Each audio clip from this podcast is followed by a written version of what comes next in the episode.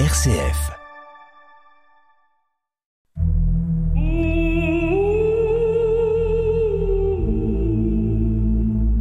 Des paroles et des pierres.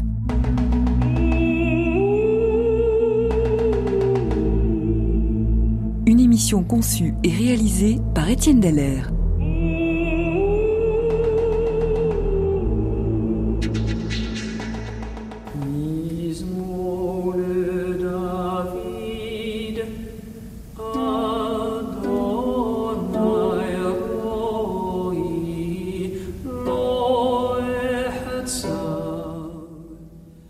Roi David est un personnage central de l'histoire d'Israël.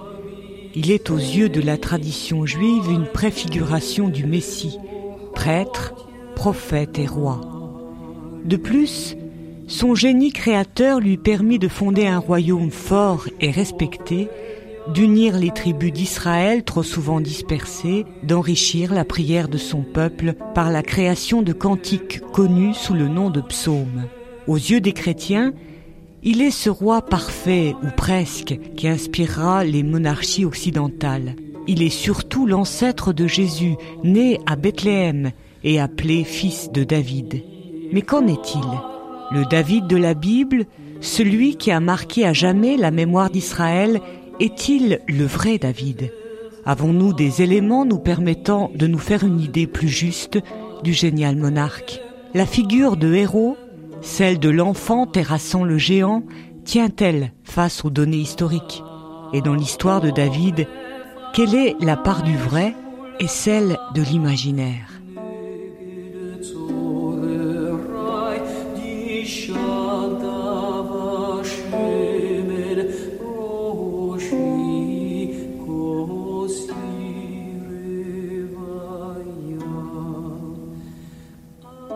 Disons tout d'abord que notre propos n'est pas de suspecter les écrits bibliques. Ils sont les témoins d'une histoire et de ses prolongements dans la mémoire d'un peuple, modelant le présent jusqu'à aujourd'hui. Ils sont la compréhension qu'un peuple a eue de sa propre histoire, avec ses rebondissements sur l'histoire de l'humanité entière. Or, cette compréhension est empreinte de la foi en Dieu et en son agissement envers les hommes. La Bible n'est donc pas un ouvrage d'histoire au sens où nous l'entendons habituellement, même si elle contient des livres historiques tels que les livres des rois, livres des chroniques. Ils ne sont jamais des récits d'histoire à l'occidental, où l'historien cherche à conserver une neutralité descriptive pour présenter des faits objectifs. Y parvient-il d'ailleurs? C'est une autre question. Les auteurs sacrés n'ont jamais eu ce souci. Ils cherchent, à travers les événements de l'histoire, à comprendre la destinée de leur peuple, à discerner les signes de la providence et l'expression de la volonté de Dieu. Dans cette perspective, un événement mineur aux yeux d'un historien peut prendre beaucoup d'ampleur dans les écrits bibliques, et inversement. Aucun historien, par exemple, ne se serait intéressé aux errements dans le désert d'un Abraham et de sa clique. À l'inverse, aux yeux de la révélation, le personnage d'Abraham est une pierre capitale de l'édifice. Pour l'historien d'aujourd'hui, le roi David n'est qu'un petit roitelet sans guère d'importance qui fonda un royaume presque aussitôt disparu. Pour la Bible et les croyants, David est un maillon essentiel de la chaîne humaine qui aboutit au Christ. Nous avons là deux perspectives différentes, qui parfois se recoupent, mais qui n'abordent pas les faits avec la même démarche. Laquelle de ces deux perspectives est la plus vraie? C'est un débat encore ouvert. Qu'est-ce que la vérité? rappellera Pilate lors du procès de Jésus. Mais il reste qu'il est intéressant d'essayer d'y voir plus clair justement pour ne pas permettre que systématiquement les personnages ou les événements bibliques soient considérés d'emblée comme des héros mythiques ou des faits légendaires.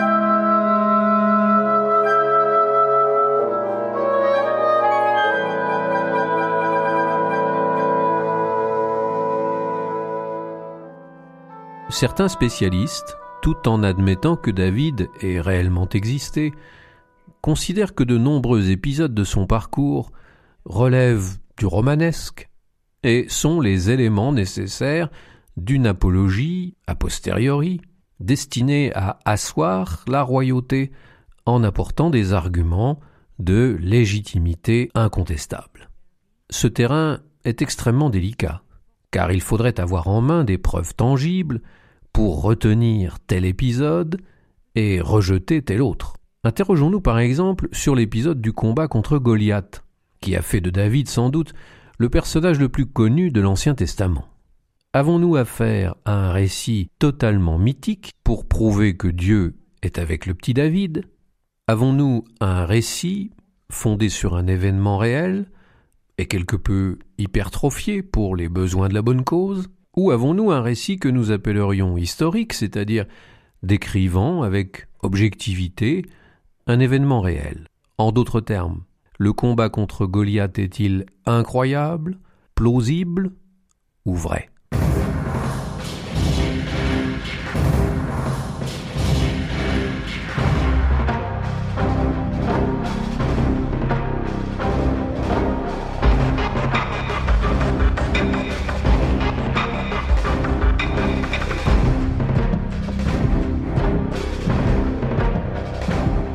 Les Philistins rassemblèrent leurs armées pour la guerre. Saül et les hommes d'Israël se rassemblèrent et campèrent dans la vallée du Térébinthe, et ils se rangèrent en bataille face aux Philistins. Les Philistins se tenaient sur la montagne d'un côté, les Israélites se tenaient sur la montagne de l'autre côté, la vallée était entre eux. Un champion sortit du camp philistin. Il s'appelait Goliath et il était de Gath. Sa taille était de six coudées et un empan. Il était coiffé d'un casque de bronze et revêtu d'une cuirasse à écailles. Le poids de la cuirasse était de 5000 cycles de bronze. Il avait aux jambes des jambières de bronze et un javelot de bronze en bandoulière. Le bois de sa lance était comme l'ensouple des tisserands et la pointe de sa lance pesait 600 cycles de fer. Le porte-bouclier marchait devant lui.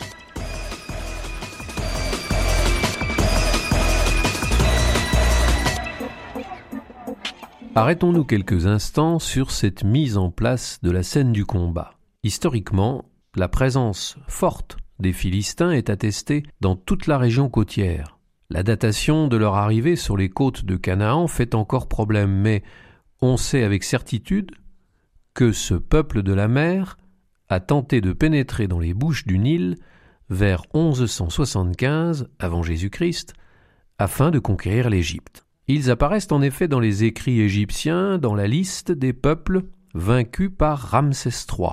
Des bas-reliefs égyptiens les représentent debout, marchant serrés, munis de grandes épées toutes droites, sans doute en fer, et coiffés d'une curieuse couronne de plumes verticales. Repoussés d'Égypte, ils accostent sur les plages situées au sud de Jaffa. Ils conquièrent alors la plaine côtière, repoussant les habitants dans les collines orientales. C'est ici tout le décor de l'histoire de Samson. Depuis son exil dans les collines, surplombant la riche plaine côtière, Samson dévale chez les Philistins pour y semer la panique, puis regagne les hauteurs empierrées. Les Philistins forment bientôt une confédération de cinq villes Gaza, Ashdod, Ashkelon, Gath et Ekron, chacune d'elles étant sous l'autorité d'un prince. Des fouilles archéologiques récentes ont apporté des éléments supplémentaires à la connaissance que nous avions des Philistins. Leur cité était fortifiée et particulièrement bien organisée en quartiers, quartiers d'habitation, quartiers d'industrie, espaces religieux. Les nombreuses découvertes de silos souterrains de pressoirs, de meules, laisse supposer une activité agricole importante. Quoi de plus normal dans une région où la terre est aussi généreuse? Les Philistins ont indéniablement marqué de leur sceau toute une époque, au moins dans cette région. La Bible s'en fait l'écho. Leur démêlé avec les Hébreux court tout le long du livre des juges, de Samson à Déborah, et se poursuivent sous la royauté de Saül. Ce dernier mourra d'ailleurs en compagnie de son fils Jonathan sous les coups des Philistins à la bataille de Gilboa. Il n'y a donc pas lieu de contester historiquement la puissance guerrière des Philistins, même si elle demeure relative et nous est décrite dans la Bible par des auteurs dont l'armée était nettement plus faible. David, après avoir enfin mis les Philistins au pas, fera appel à eux pour constituer sa garde personnelle, reconnaissant là leur valeur militaire. Enfin, rappelons que l'influence philistine fut telle que l'administration gréco-romaine, bien des siècles plus tard, donnera à cette contrée le nom de Palestine, c'est-à-dire de pays des Philistins. Saül et les hommes d'Israël se rassemblèrent et campèrent dans la vallée du Térébinthe, et ils se rangèrent en bataille face aux Philistins. Cette vallée du Térébinthe est parfaitement identifiée. Elle se trouve située dans les collines bordant la plaine côtière, donc la région des Philistins et le plateau de Jérusalem. La mise en place des armées semble classique. Le face-à-face pur et simple. Placés en haut des bords de la vallée, les soldats pouvaient profiter de la pente pour dévaler sur l'ennemi avec plus de puissance. On retrouve cette technique guerrière utilisée par Déborah dans la bataille du Tabor. La forte pente donna ainsi de la rapidité à l'intervention des soldats qui fondirent sur les Philistins situés pour leur part au pied de la montagne. Des paroles et des pierres. Étienne Dallaire. Goliath dit Choisissez-vous un homme et qu'il descende vers moi. S'il est assez fort pour lutter avec moi et qu'il me batte, nous serons vos esclaves. Si je suis plus fort que lui et que je le batte, vous serez nos esclaves et vous nous servirez. Le combat singulier, se substituant à la bataille entre deux armées, semble avoir été un processus connu et pratiqué de temps à autre. On en trouve deux exemples dans le second livre de Samuel. Un certain Abishai combattit ainsi contre un Philistin, et un autre, du nom de Benayahu, fut opposé de même à un Égyptien. Le thème sera rendu célèbre bien plus tard lorsque certains Horaces rencontreront certains Curias. Les détails rapportés au sujet de la taille de Goliath sont peut-être un peu exagérés car il ferait de lui un molosse de deux mètres quatre-vingts. Taille exceptionnelle, mais tout de même possible.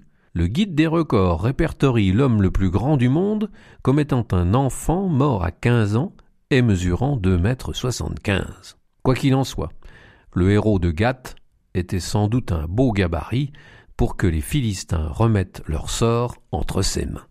Ce combat eut sans doute lieu. Rien ne permet d'affirmer le contraire. Nous voyons que le contexte historique est en osmose avec les détails bibliques.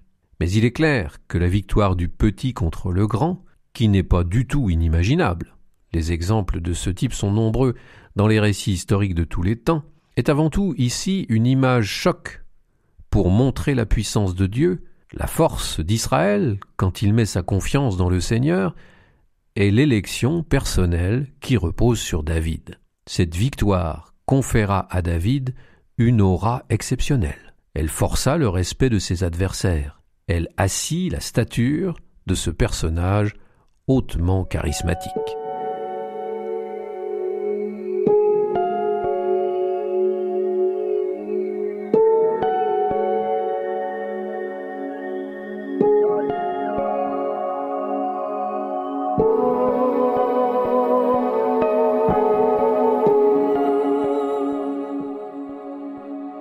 Règne de David semble avoir été un tournant essentiel dans l'histoire d'Israël et dans le développement du judaïsme. Les recherches historiques et archéologiques peuvent-elles nous aider à mieux appréhender cette période et l'influence de ce personnage hors du commun? Comme souvent, les thèses s'affrontent et aucune n'apporte d'éléments radicalement déterminants entraînant l'unanimité. Les dates du règne de David généralement acceptées entre 1005 et 971, sont également remises en cause. L'importance de son œuvre aussi. Certains tendent à montrer que David régna sur un tout petit royaume peu peuplé, et donc militairement faible.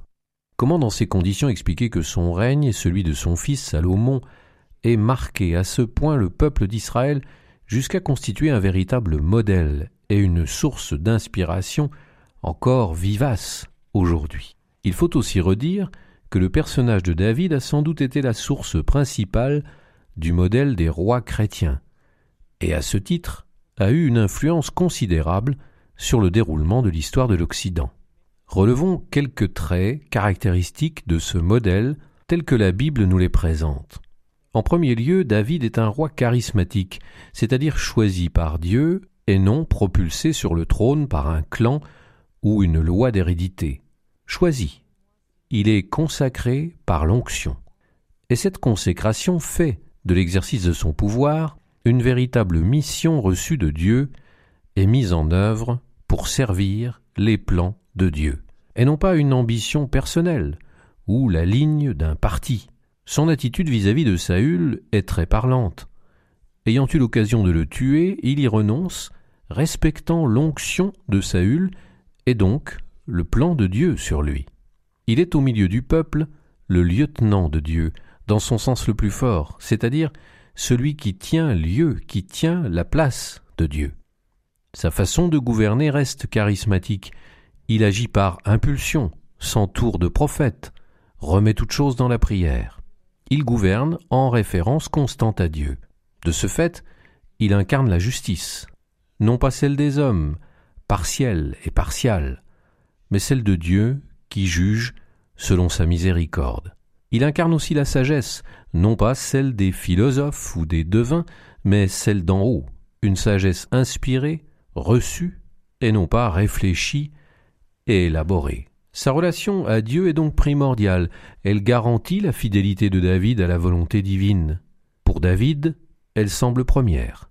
C'est pourquoi le premier geste de son règne sur Jérusalem sera d'y faire monter l'arche et d'y accueillir la présence de Dieu par une danse quasi extatique. Voilà sans doute les points importants ayant contribué à faire de David le roi modèle. Ce portrait presque trop parfait que nous proposent les textes bibliques est contrebalancé par la grande humanité du personnage. David a des faiblesses. David commet des erreurs. David ne réussit pas tout, principalement au cœur même de sa famille. David a commis même le pire crime qui soit lorsqu'il envoya Ouri périr au front pour lui subtiliser son épouse Bethsabée. Mais David sait se laisser reprendre alors par le prophète Nathan. Nathan alla le trouver et lui dit Il y avait deux hommes dans une ville, l'un riche et l'autre pauvre. Le riche avait force moutons et bœufs.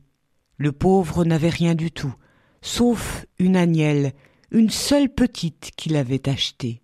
Il la nourrissait, elle grandissait chez lui en même temps que ses enfants. Elle mangeait de sa pitance, elle buvait à son bol, elle couchait dans ses bras. Elle était pour lui comme une fille. Un hôte arriva chez le riche.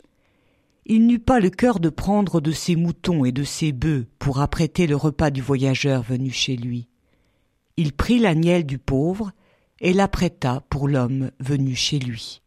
David entra dans une violente colère contre cet homme et dit à Nathan Par la vie du Seigneur, il mérite la mort, l'homme qui a fait cela. Nathan dit à David Cet homme, c'est toi. David dit alors à Nathan J'ai péché contre le Seigneur. C'est ici sans doute la plus grande beauté de David. Il sait reconnaître sa faute, il sait en prendre la mesure, il sait qu'il ne mérite en rien la miséricorde que Dieu lui fait. Il prend le sac et la cendre, jeûne et crie vers le Seigneur. Le psaume 50 a sans doute été inspiré par cet épisode.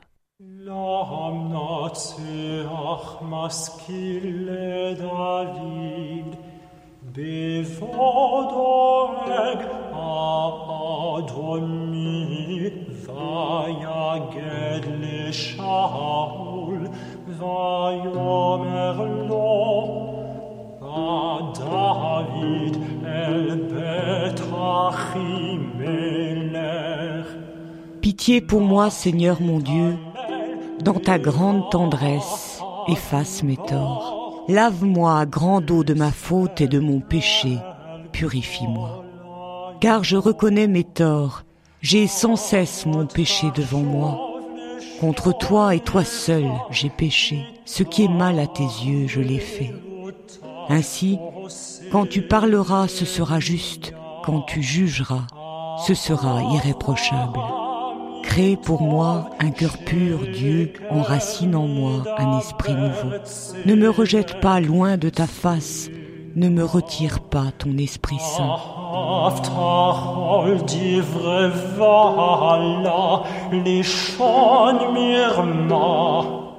Mais rends-moi la joie d'être sauvé et que l'Esprit d'amour me soutienne. Mon Dieu, Dieu Sauveur, purifie-moi du sang que j'ai versé et que ma langue crie ta justice. Seigneur, ouvre mes lèvres et ma bouche proclamera ta louange. On ne peut clore cette évocation de David sans dire un mot du roi mystique qu'il semble avoir été. Nous venons de faire allusion à sa vie de prière, à sa relation soutenue avec Dieu. David n'est pas un liturge qui s'adresse à Dieu dans le strict cadre d'une prière régulée. Chaque moment de sa vie est l'objet d'une prière, d'une démarche spirituelle ou le sujet d'un cantique. Les psaumes, dits de David, commencent souvent en situant d'ailleurs l'événement qui commanda l'inspiration. David est-il l'auteur de tous les psaumes qui lui sont attribués? Bien malin celui qui pourrait le dire avec certitude. David fut sans doute un musicien doué et donc certainement un compositeur passionné. Même si tous les psaumes ne sont pas directement de sa main, il a été considéré par la tradition comme l'inspirateur des psaumes. Le Midrash à ce sujet raconte l'histoire suivante. Dix justes, Adam, Melchisédek, Abraham, Moïse, David, Salomon, Asaph et les trois fils de Corée eurent à cœur de composer le livre des psaumes. Alors le Seigneur s'adressa à chacun d'eux en disant Chacun de vous m'est agréable et dévoué, homme de louange, digne de chanter un hymne devant ma face. Pourtant, c'est David qui composera les psaumes à travers chacun de vous. Pourquoi? Parce que sa voix est douce. C'est pourquoi David est appelé le doux chantre d'Israël. David est comme l'âme des psaumes, cette prière qui s'élève en tout lieu et en tout temps vers le Dieu de gloire. David résume en lui l'humanité qui tend à élever son âme vers le maître de l'univers par le moyen privilégié de la musique et du chant. La tradition illustre cette place centrale de David en attestant que, à partir du nom d'Adam et des trois lettres en hébreu qui le constituent, A, D et M, tout ce qui a été commencé en Adam s'est poursuivi en David pour s'achever dans le Messie.